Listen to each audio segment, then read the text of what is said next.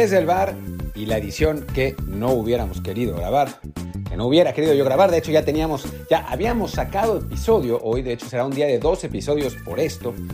Hemos sacado un episodio que no tiene nada que ver, eh, pero lamentablemente hoy en el entrenamiento del Sevilla, una seria lesión de Tecatito Corona, pues pone sus posibilidades de mundial prácticamente en cero.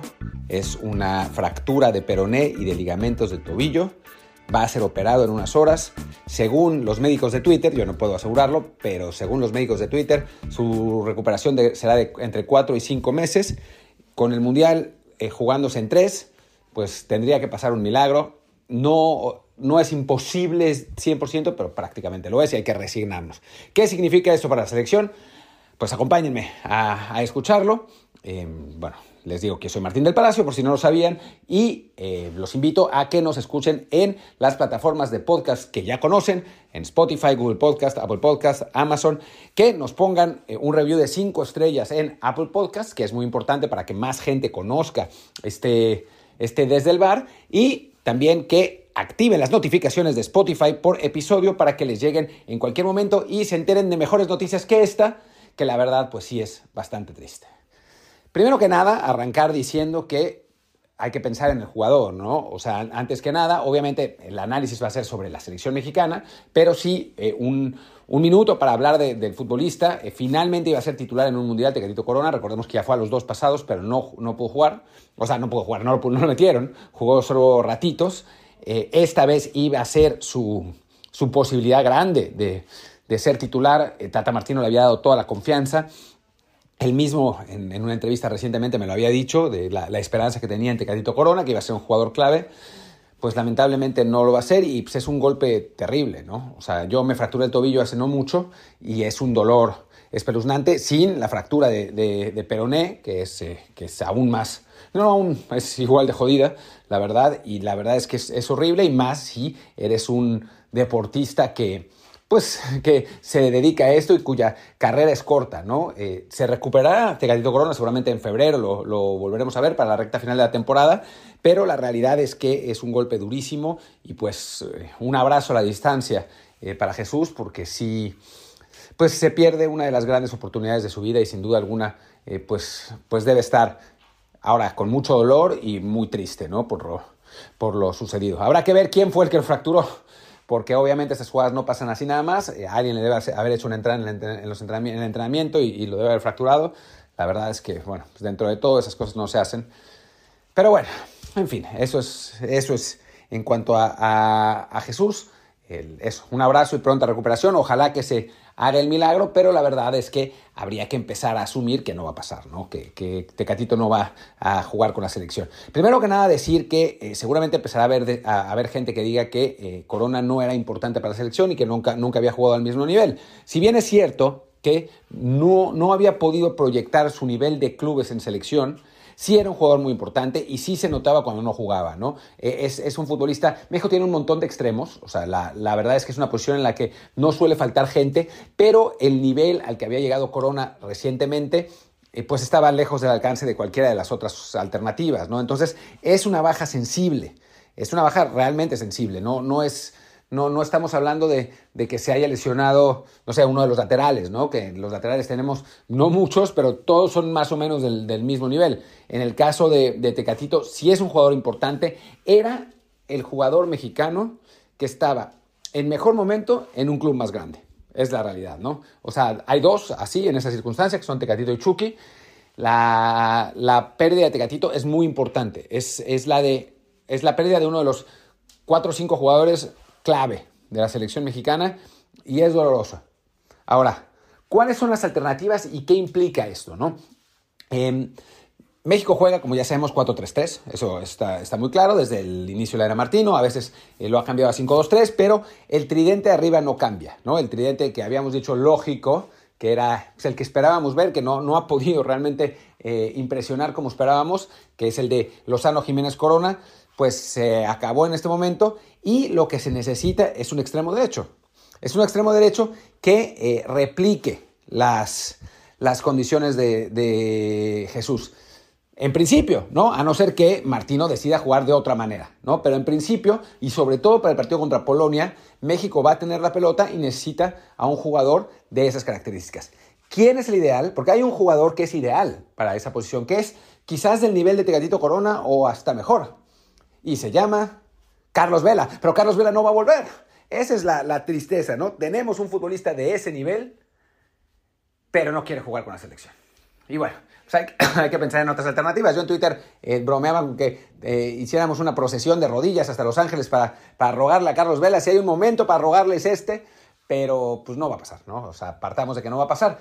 ¿Cuáles son las otras alternativas? Bueno, a ver, la primera y la más obvia por características es Diego Lainez. O sea, eso, eso está muy claro, ¿no? O sea, el jugador más parecido en ese sentido a Tecatito Corona es Diego. No, no, son exactamente iguales. Diego para mí se siente más cómodo jugando más, más al interior, no, no tanto pegado en banda. No, Tecatito es mejor jugador en este momento, eh, sin duda. No tiene el, eh, Diego no tiene el, el, drible, no tiene la visión de campo, no tiene la explosividad. Es un jugador que, que tiende a perderse en, en, bueno, en cuanto eh, encuentra tráfico en, en las áreas, eh, tiende a jugar para atrás, Tecatito no. Tecatito va, va más para adelante pero es su oportunidad de demostrar que está listo para la élite. ¿Qué necesita? Jugar.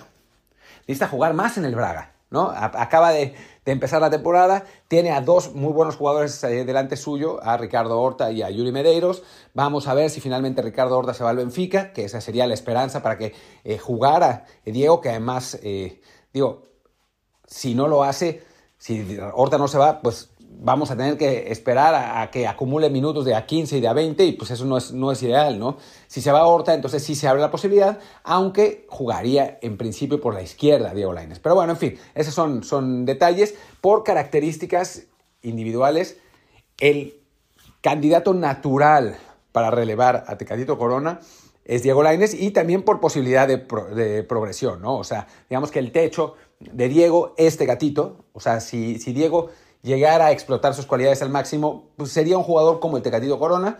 Así que bueno, pues es su oportunidad, ¿no? Yo creo que él lo sabe, eh, digo, se, debe estar enterando en este momento de lo que pasó.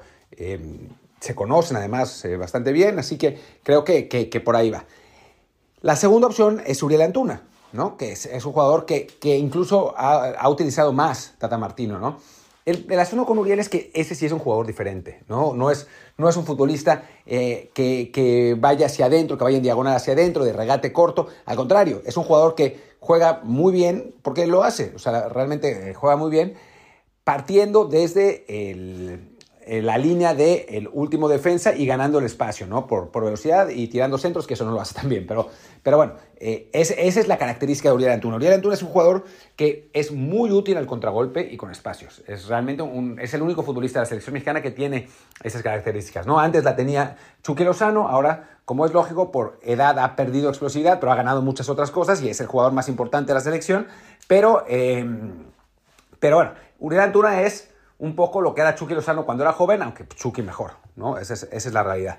Eh, pero, pero bueno, es otra opción, ¿no? No lo veo, sinceramente, jugando contra Polonia, o sea, no debería, a no ser que México se vaya al, frente y, y, Polonia empiece a atacar, porque Polonia es un equipo muy defensivo que no va a dejar nada de espacios y México va a tener la pelota literalmente 70% del tiempo, ¿no? Entonces, eh, México necesita un jugador más asociativo.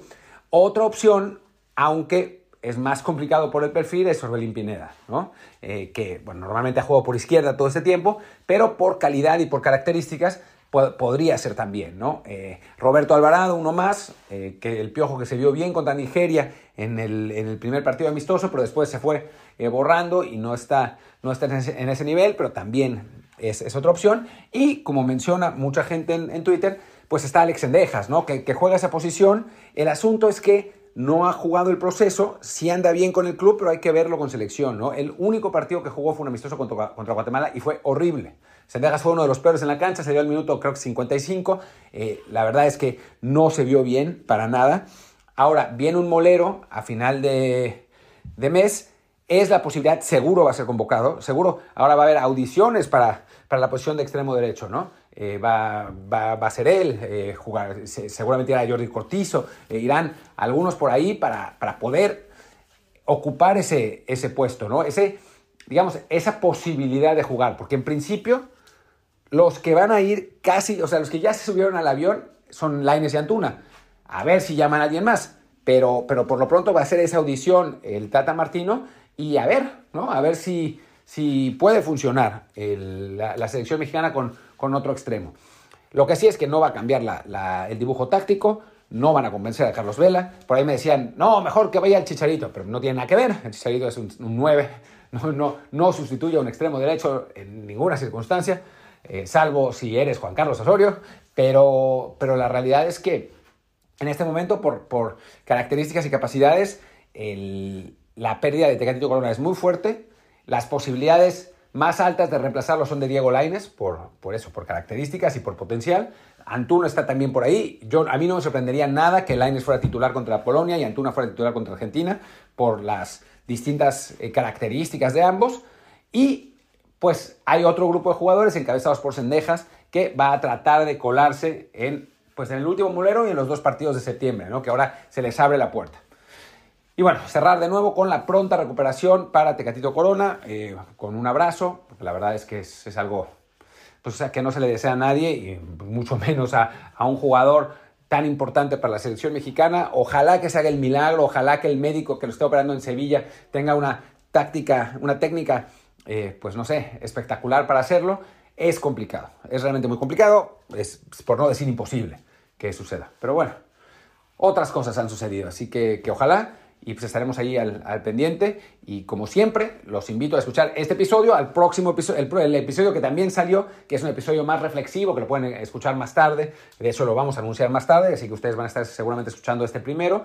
Em, pero, pero bueno, ahí los, invitamos a que sigan con nosotros. Por lo pronto, me voy. Yo soy Martín del Palacio. Mi Twitter es arroba martín ELP y el del podcast es desde el bar POD, desde el bar pod. Muchas gracias y pues hablamos mañana que tenemos un episodio completo con Luis Herrera, que vamos a, hablar de, eh, creo que van a creo que son nuestras predicciones, no, no, no, es eh, pues el Power Ranking de los jugadores mexicanos que cambiaron de equipo, ya sea yendo a Europa o dentro de Europa. Creo que, creo que les va a gustar. Y los invitamos, eso sí, a que se unan. Bueno, mi Twitter es arroba martín de, Martín Delp. El del podcast es desde el bar pod, desde el bar POD y también el grupo de Telegram. Los invitamos a que se unan porque vamos a tener transmisiones de partidos del fin de semana, de Liga MX, de Premier, etc. Se va a poner divertido. Síganos. Gracias. Chau, chau.